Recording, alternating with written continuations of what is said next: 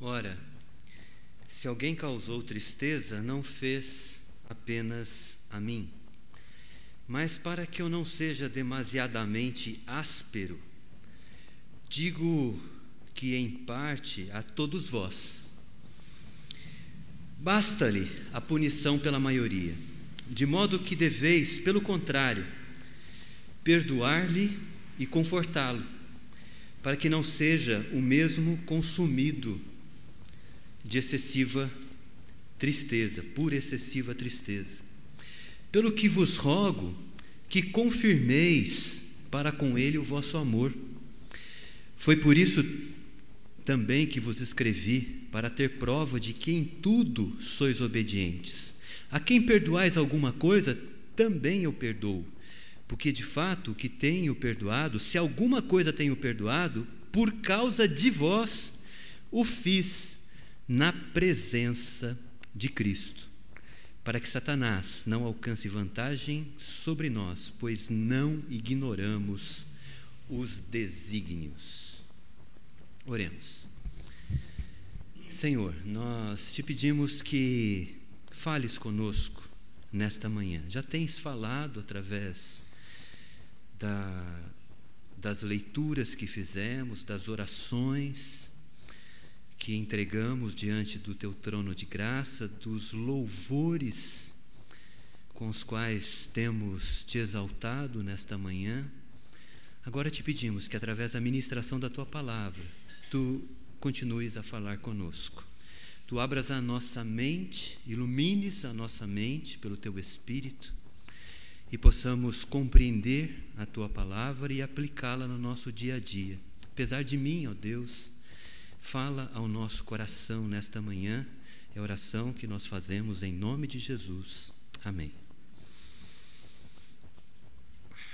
Paulo foi fundador da igreja de Corinto, ou pelo menos um dos fundadores da igreja de Corinto.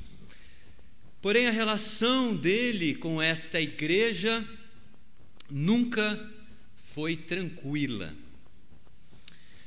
Paulo estava agora em Éfeso e recebeu uma comitiva, uma delegação da igreja de Corinto, lhe informando que havia problemas dentro dela.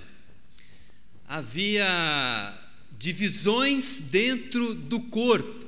E quando ele escreve a primeira carta aos Coríntios, Paulo refere-se a esta, esta divisão, aos grupos existentes dentro da igreja, porque uns diziam ser de Paulo, outros de Cefas ou Pedro, outro grupo dizia seguir Apolo, e um quarto grupo afirmava ser de Cristo.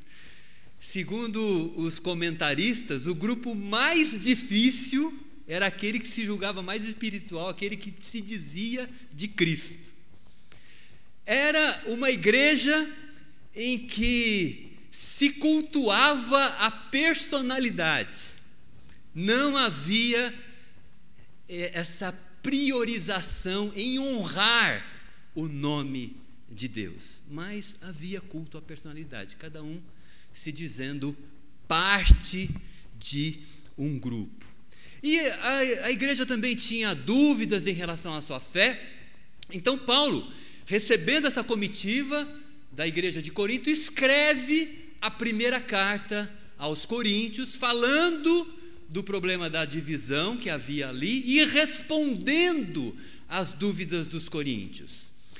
Capítulo 7, Paulo responde, lá em 1 Coríntios, depois você lendo pode poderá verificar. Lá no capítulo 7, 1 Coríntios, Paulo responde dúvidas sobre o casamento. Nos capítulos 8, 9 e 10, Paulo responde às dúvidas a respeito das coisas sacrificadas ao, aos ídolos e a liberdade cristã. Nós podemos participar da alimentação de comidas sacrificadas, ou podemos comer alimentos sacrificados aos ídolos. E Paulo vai tratar essa questão nos capítulos 8, 9 e 10. Mas a conclusão de Paulo é: tudo, nós podemos fazer tudo, desde que o nosso testemunho, através daquilo que nós fazemos, concorra para a proclamação do Evangelho de Cristo. Basicamente, a liberdade cristã é essa. Né? No capítulo 11, lá em 1 Coríntios, ele responde dúvidas acerca da ceia do Senhor. A ceia, que era esse momento de comunhão, estava sendo uh, um momento de desunião da igreja. Porque antes da ceia litúrgica havia um, um, uma refeição entre eles. Mas alguns comiam muito, outros não comiam nada, passavam fome, passavam fome. E, e Paulo falou: Mas isso, ao invés de promover a união, promove a desunião entre vocês. Então, ele, lá em 1 Coríntios, capítulo 11, ele explica, orienta essas questões. Do capítulos 12 a 14, ele esclarece acerca dos dons espirituais. E capítulo 15, acerca da ressurreição de Cristo e, dos, e a ressurreição também dos cristãos. Então, Paulo escreve a primeira carta aos Coríntios para tratar desse problema das divisões e responder dúvidas aos irmãos. Depois, lendo 1 Coríntios, vocês poderão conferir o que eu lhes disse. Mas é interessante, isso eu não havia dito ainda para vocês, que lá em 1 Coríntios, capítulo 5, verso 9, Paulo menciona uma outra carta que ele já havia escrito à igreja. Lá ele diz, 1 Coríntios 5, 9, diz assim: Já em carta vos escrevi que não vos associasseis com os impuros. Ou seja, Paulo já havia escrito uma carta anteriormente àquela igreja, para que eles não se associassem aos impuros, e os impuros aqui, no contexto lá do, do capítulo 5, era um irmão da igreja, entre aspas, um irmão da igreja, que estava coabitando com a mulher de seu pai. Então, Paulo escreve essa carta para que a igreja tomasse uma, um posicionamento acerca dessa situação. Né? E, então, na verdade, a primeira carta aos Coríntios é a segunda carta. É a primeira carta que entrou no nosso cano, no cânon sagrado, na Bíblia. Mas Paulo já havia escrito uma carta anteriormente. Mas o fato é que os problemas eles continuaram e Paulo resolveu ir a Corinto para tentar ajudar na solução. Porém, essa visita foi uma visita difícil. Paulo encontrou grande resistência na igreja e a autoridade apostólica de Paulo foi questionada. Essa visita feita a Corinto, Paulo diz, foi uma visita feita em tristeza. No capítulo 2 de 2 Coríntios, verso 1 diz assim: isto deliberei por mim mesmo, não voltar a encontrar-me convosco em tristeza, porque ele havia ido anteriormente para tentar resolver os problemas, para esclarecer as dúvidas dos coríntios, mas não adiantou. O clima ficou pior, o ambiente ficou pior. Grupos da igreja se rebelaram contra ele. E Paulo saiu de lá bastante triste. Foi uma visita feita em tristeza. Ele foi para Macedônia. E lá na Macedônia, Paulo escreveu uma outra carta à igreja de Corinto. A, a, visita não resolveu, ele escreveu uma outra carta. Essa carta é chamada pelos comentaristas de uma carta dura, uma carta severa, em que Paulo, eles presencialmente fazia isso também, mas na carta ele deixou muito claro que a igreja precisava tomar um posicionamento acerca das questões que, que estavam ocorrendo ali e precisavam se arrepender dos pecados que ali havia. E é, é acerca desta carta, o capítulo 2 de 2 Coríntios, verso 4, menciona, diz assim: No meio de muitos sofrimentos e angústias de coração, depois daquela visita triste, eu vos escrevi com muitas lágrimas, não para que ficasseis entristecidos, mas para que conhecesseis o amor que consagro, que vos consagro em grande medida.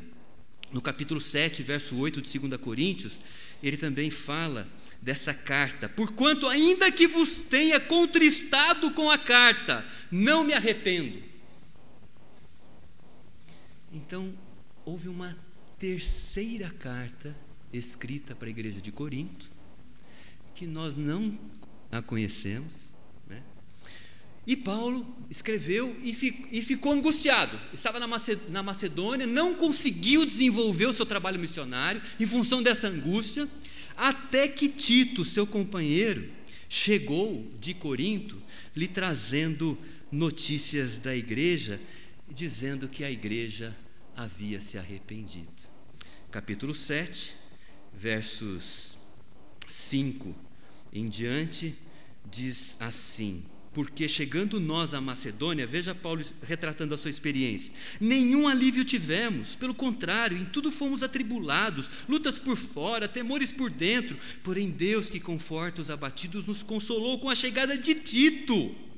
E não somente com a sua chegada, mas também pelo conforto que recebeu de vós, referindo-vos a vossa saudade, o vosso pranto, o vosso zelo por mim, aumentando assim o meu regozijo. No capítulo 12, no verso 12, capítulo 7. Portanto, em, por, portanto, embora vos tenha escrito, não foi por causa do mal. Repetindo, portanto, embora vos tenha escrito, não foi por causa do que fez o mal, nem por causa do que sofreu o agravo, mas para que a vossa solicitude e a, a, nosso favor fosse manifesta entre vós diante de Deus. Foi por isso que sentimos confortados e acima desta nossa consolação, muito mais nos alegramos pelo contentamento de Tito, cujo espírito foi recriado por todos vós. Então, Tito, Paulo saiu daquela visita, visita triste, foi para Macedônia, estava aflito, escreveu essa carta dura e ficou ali aguardando. O que vai acontecer agora? Aí Tito foi ao seu encontro dizendo: Olha, a igreja, a igreja se arrependeu. Então Paulo escreve a segunda carta aos Coríntios para demonstrar a sua alegria e gratidão a Deus pelo, pela solução do problema. Então, uma coisa que eu gostaria que vocês observassem inicialmente, essa é uma introdução para que a gente entenda o contexto é, da escrita de Paulo a, a, a, aos Coríntios, tanto a primeira carta quanto a segunda. Nós temos duas cartas registradas aos Coríntios na Bíblia. Porém, foram escritas quatro cartas à igreja. Então, a primeira carta, respondendo, é, tratando dos problemas da igreja, respondendo dúvidas. Nessa primeira carta, menciona uma carta anterior que havia sido escrita, uma terceira carta, que foi uma carta dura, resultado da visita que não gerou é, um ambiente bom depois dessa visita, e finalmente, quando Paulo recebeu a notícia de que a terceira carta produziu arrependimento na igreja, aí sim, Paulo escreve a, a, a quarta carta, que é a segunda nossa, né?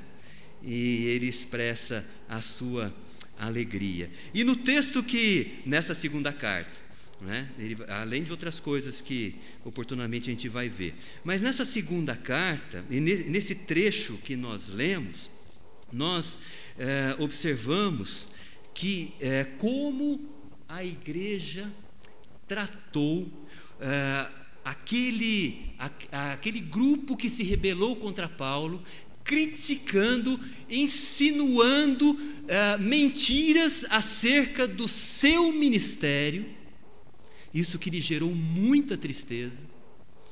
A igreja tomou uma medida contra aquele irmão que foi o líder da rebelião contra Paulo.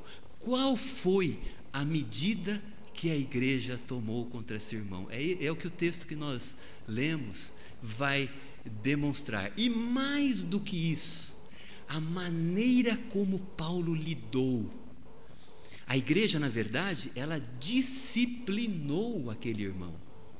E é isso que o texto vai mostrar. Mas melhor, maior do que isso, e, e eu quero que vocês é, prestem atenção nesse, na maneira como Paulo faz as considerações dele acerca da disciplina que foi aplicada naquele irmão.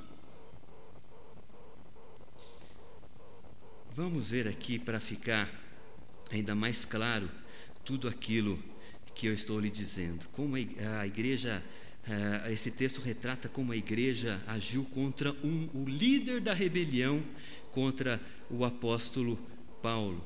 E nós vamos ver as considerações de Paulo é, que revelam a motivação dele ao tratar do assunto. Paulo, inicialmente no texto, ele menciona a tristeza causada por aquele irmão. Veja aí o verso 5. Ora, se alguém causou tristeza, não fez apenas a mim, mas para que eu não seja demasiadamente áspero, digo que em parte a todos vós. Aquele irmão que liderou uma rebelião contra Paulo na igreja de Corinto, diz Paulo abertamente: me causou tristeza.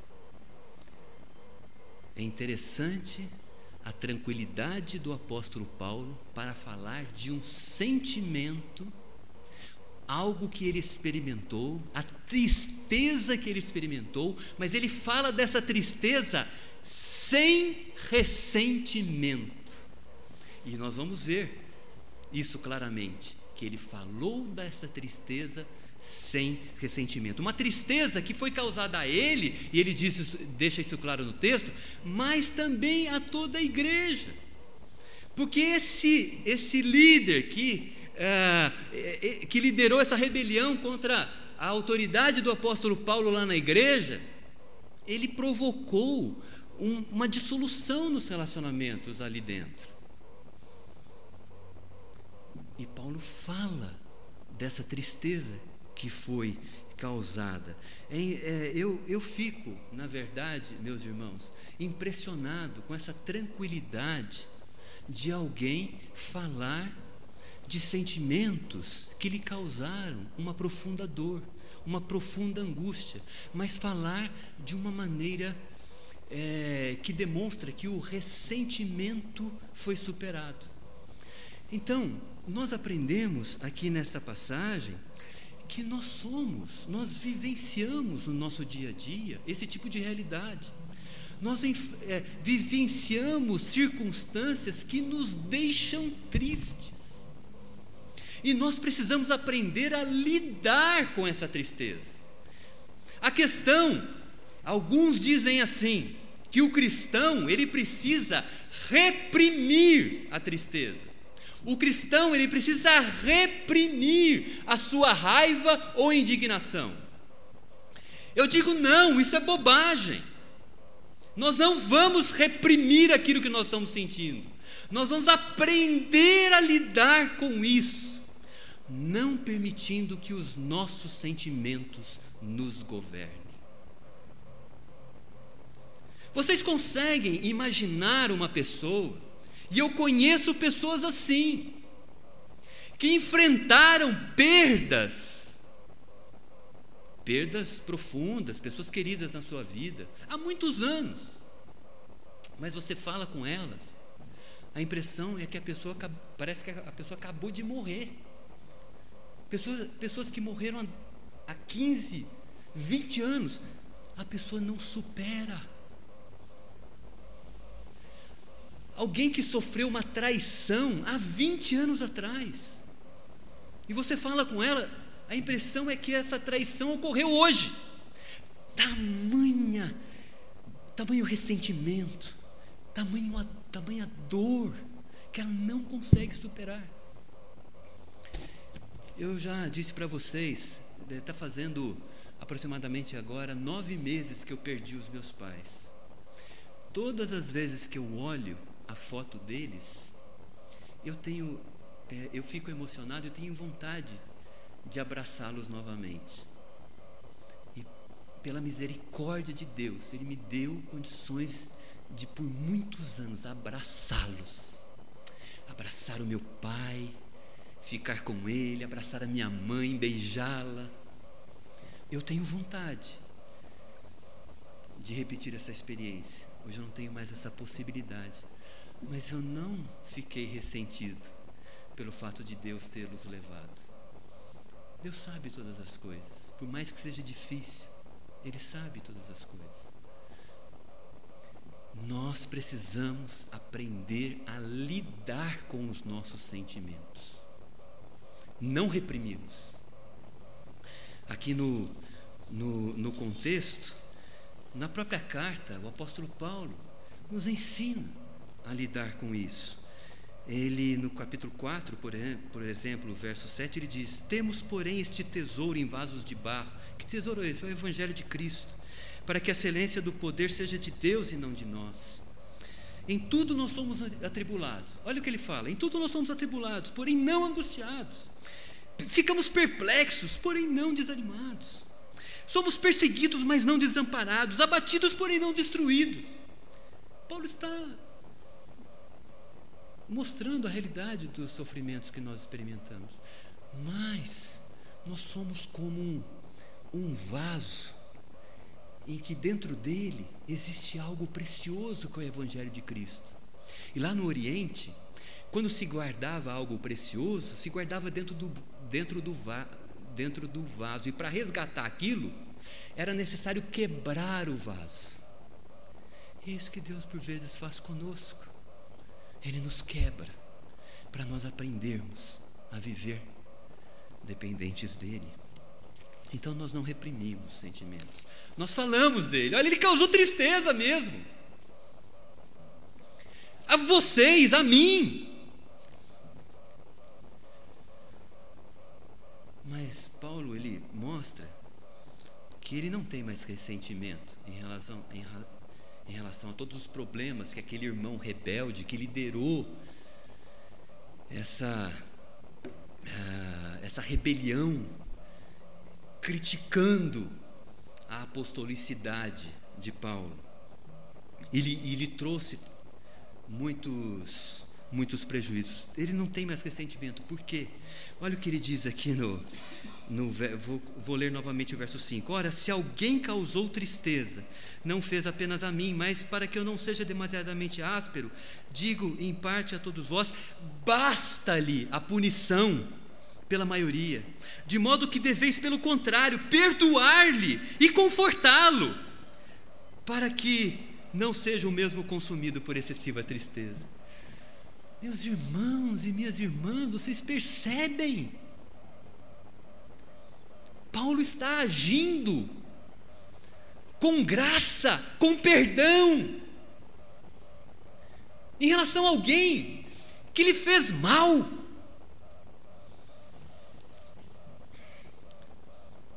A igreja puniu aquele irmão. E naquele contexto, a punição era afastar da comunhão.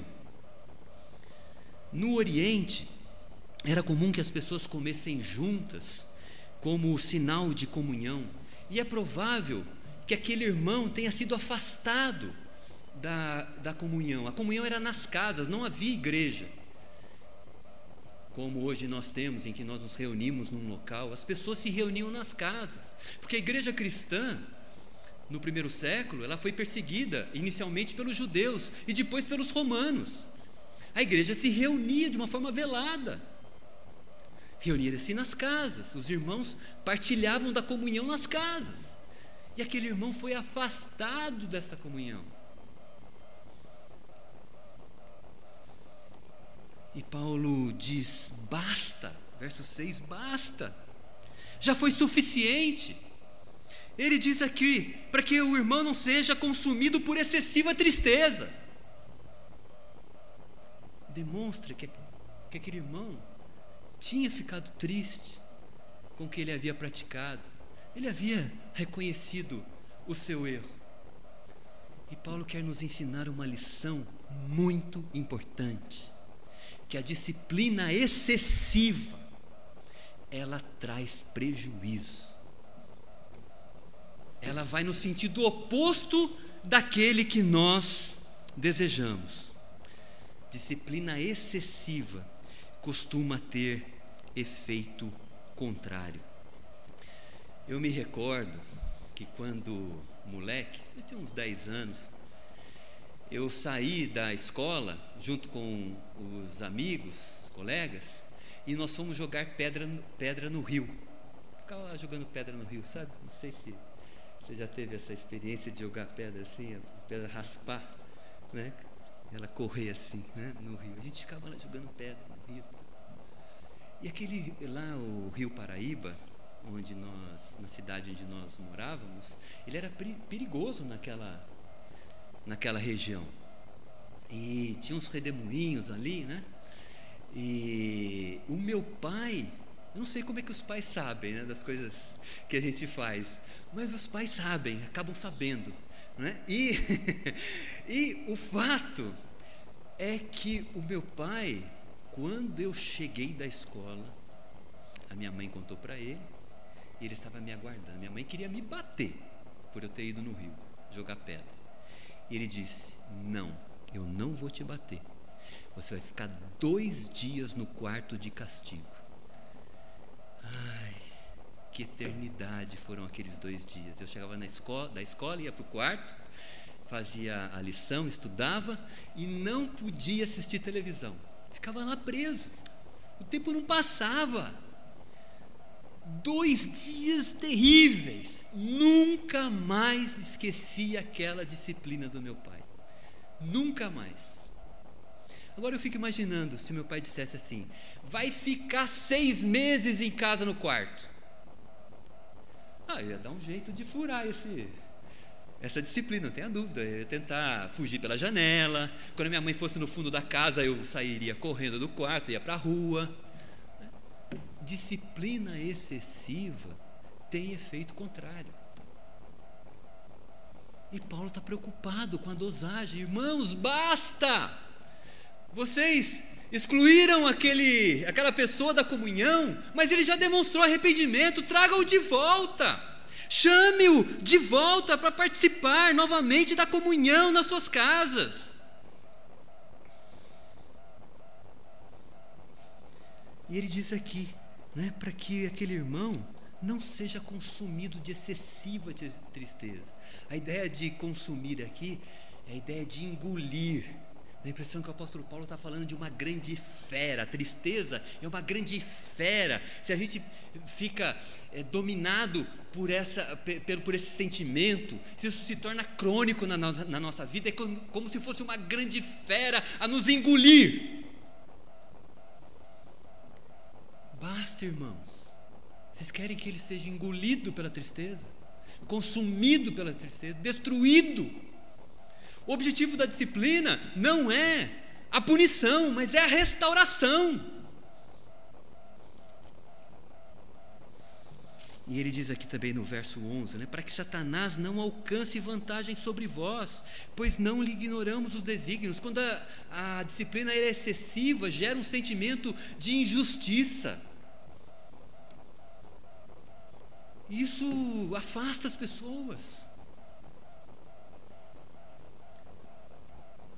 E Satanás se aproveita disso para promover a desunião, para promover o conflito e a, dissolução de relacionamentos.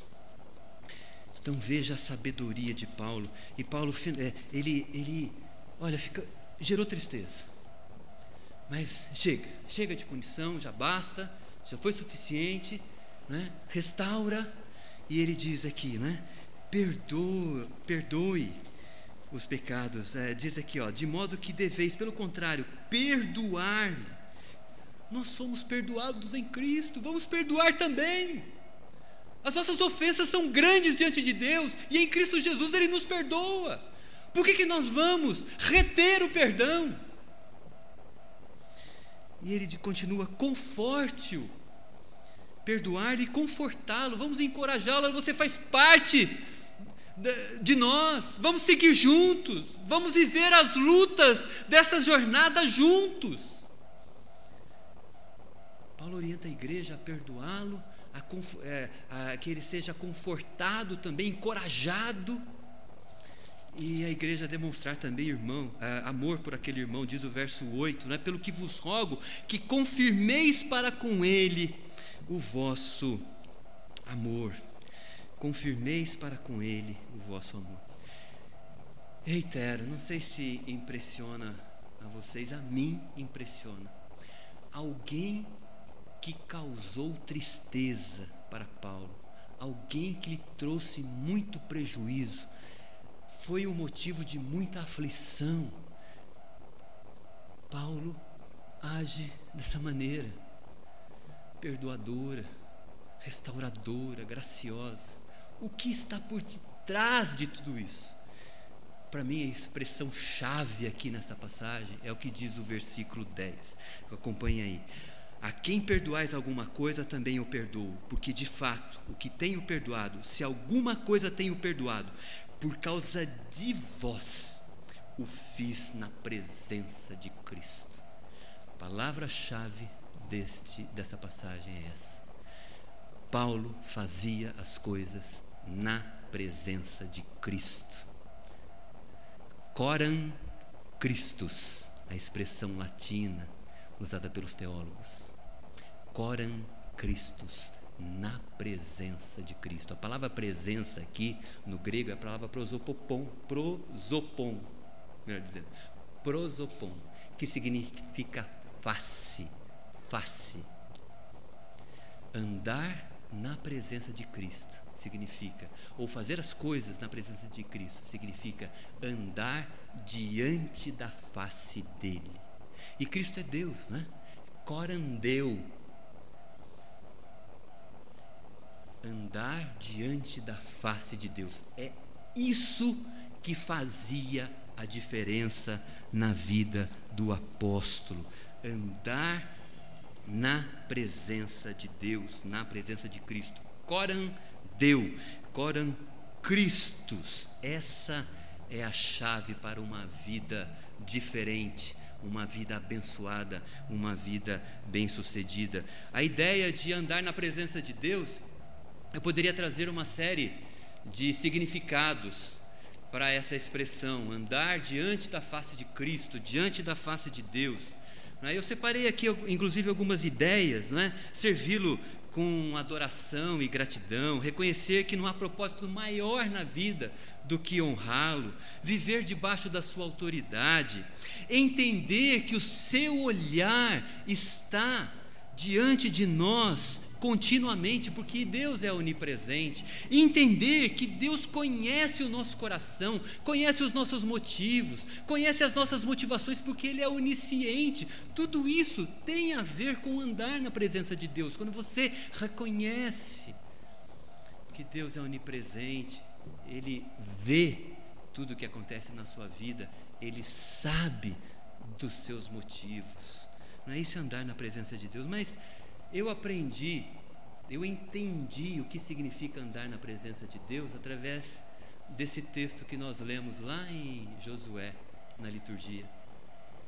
Josué me explicou, eu queria dividir isso com vocês, me ajudou a entender o que significa andar na presença de Deus. Se você marcou esse texto na sua Bíblia, eu peço até que você volte lá para. Eu, eu quero rápido, eu quero terminar essa meditação trazendo essa ideia de viver na presença de Deus. É o que faz a diferença. É o que faz a diferença.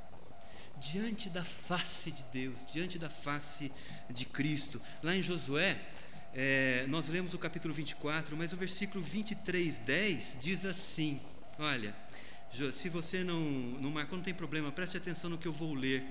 Josué 23, 10 diz assim: Um só homem dentre vós perseguirá mil. Josué falando para o povo. Josué que substituiu Moisés na liderança do povo de Israel, não é? como nós sabemos. Um só homem dentre vós perseguirá mil, pois o Senhor vosso Deus é quem peleja por vós. Isso para mim é que faz todo sentido. Um homem perseguirá mil é uma, é uma figura. Né? Embora Sansão, sozinho, né? a, a palavra lá nos ensina no livro de Juízes que Sansão matou mil filisteus de uma vez. E depois da morte dele matou mais filisteus do que havia matado durante toda a, a sua vida. Então dá até para aplicar literalmente isso na vida de, de Sansão. Mas essa não é a ideia. A ideia é: um só homem dentre vós perseguirá mil, pois o Senhor vosso Deus é quem peleja por vós.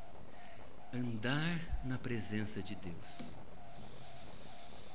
Você confia que Deus vai à frente da sua vida, retirando os obstáculos, derrotando os seus inimigos e ajudando a trilhar o seu caminho? Você confia nisso?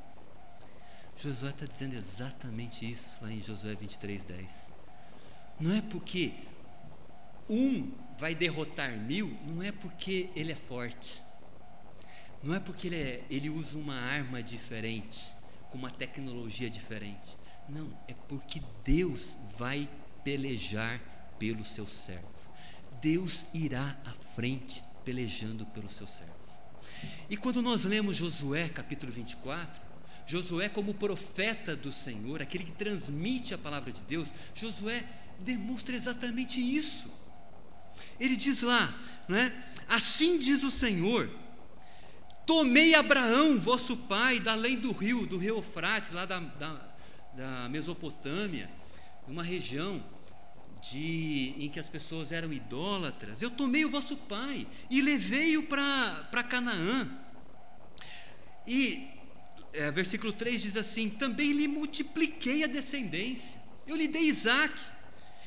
De Isaac eu dei a Isaac eu dei Jacó e Esaú. Jacó, ele foi para o Egito, mas eu enviei Moisés e Arão e feri o Egito. Veja, Deus sempre no protagonismo. Deus realizando as coisas, Deus indo à frente do seu povo, Deus pelejando pelo seu povo. Eu enviei Moisés e Arão, feri o Egito, e vos tirei de lá. Depois, vós habitastes no deserto por muito tempo. Eu vos trouxe a terra dos amorreus, que habitavam da além do Jordão, os quais pelejaram contra vós, porém eu os entreguei nas vossas mãos. Eu entreguei os amorreus nas vossas mãos. Os, os destruí diante de vós. Levantou-se também o rei de Moabe. Balaque, filho de Zippor, pelejou contra Israel, mandou chamar Balaão, filho de Beor, para vos amaldiçoar, porém eu não quis ouvir Balaão, e ele teve que vos abençoar, e assim vos livrei da sua mão. Olha o protagonismo, Deus pelejando pelo seu povo. Passando vós o Jordão, quando eles atravessaram o Jordão e chegaram finalmente a Canaã, na terra prometida, os habitantes de Jericó pelejaram contra vós não somente os habitantes, os de Jericó, os amorreus, os ferezeus, os cananeus, os heteus, os, gerga, os gergazeus, os eveus, os jebuseus, porém entreguei todos nas vossas mãos. Dei-vos terra em que não trabalhastes, cidade, cidades em que não edificastes, habitais nelas, comeis das vinhas e dos olivais que não plantastes. Meus irmãos e minhas irmãs, andar na presença de Deus é confiar que Deus está à nossa frente, pelejando as nossas lutas, aplainando as montanhas, para que nós sigamos em frente e sejamos bem-sucedidos. Essa experiência do corandeu diante da face de Deus, do coran Christus, diante da face de Cristo. É a experiência mais extraordinária da vida. Não tem coisa que possa se assemelhar a ela. Todos os outros objetivos da vida se tornam banais diante dessa experiência de andar na presença de Deus. Você quer andar na presença de Deus? Você quer, andando na presença de Deus, ter condição de trabalhar melhor os seus sentimentos, não ser uma pessoa ressentida, lidar com aqueles que lhe fizeram mal, com as perdas da vida, na presença de Deus, sabendo que as perdas da vida têm um propósito, confiando em Deus nesse propósito. Você quer ter essa experiência? Ser uma pessoa que age com graça e perdão, a mesma graça e perdão que te alcançou em Jesus Cristo. Você quer ter essa experiência do corandeu, andar na presença de Deus, do coran Christos, de andar diante da face de Cristo? Confesse os seus pecados. Creia em Jesus como seu Salvador.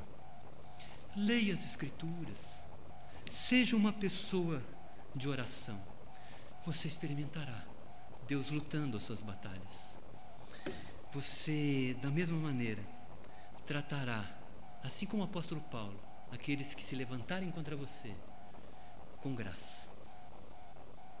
Deus te abençoará grandemente que nós aprendamos a andar corandeu na presença de Deus, coran Cristos, diante da face de Cristo. Confiarmos que Ele está na nossa frente e irá na nossa frente, pelejando as nossas lutas.